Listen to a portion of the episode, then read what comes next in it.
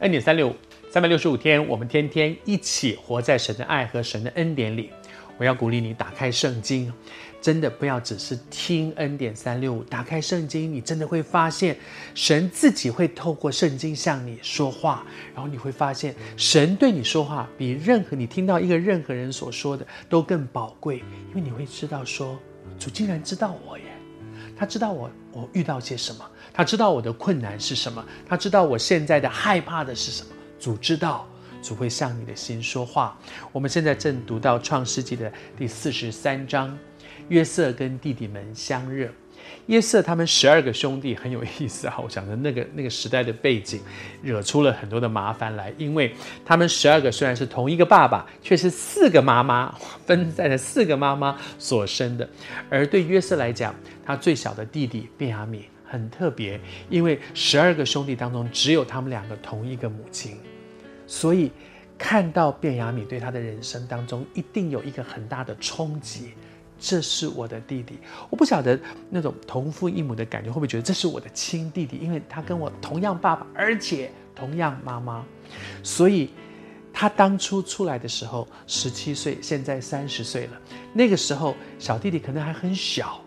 但是。再见到面的时候，心中的那种冲击，圣经上是这样记载的。他说，当约瑟看到他的弟弟的时候，他爱弟之情，爱弟弟的那个情，那个亲情发动，然后呢，他就急忙去找一个地方，单独一个人去哭，因为那时候他不能够暴露他的身份，他就躲起来，爱弟之情，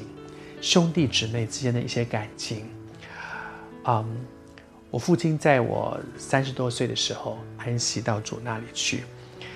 然后去年我的母亲，我的母亲九十七岁被主接去到主那里去。当我我的母亲安息的时候，我里面有一个很深的一个感觉，说：哇，我现在没有爸爸妈妈了耶，我现在就是个孤儿了。虽然我已经六十岁了，但是那个感觉很特别。就是以前其实我母亲病了一段时间，虽然照顾一个病人是很辛苦的，但是觉得没关系，我妈妈在，我妈妈在。当我嗯母亲哈，我母亲安息了之后，一周年的时候，我们有一个有一个家族的一个纪念会，在那里面，我的大姐就说：“妈妈走了，可是。”我们八个兄弟姊妹，我们十六个人，八对夫妻，我们要紧紧的连在一起。我们要一定记得，妈妈在世的时候再三的说，要珍惜，要珍惜，要珍惜。珍惜我们是家人，珍惜我们是彼此相爱的家人。我们家的感情是很深的，是很深的连结。我妈妈在的时候，几乎我们我们逢年过节，然后每个礼拜天可以的时间，我们都全家要聚在一起吃饭。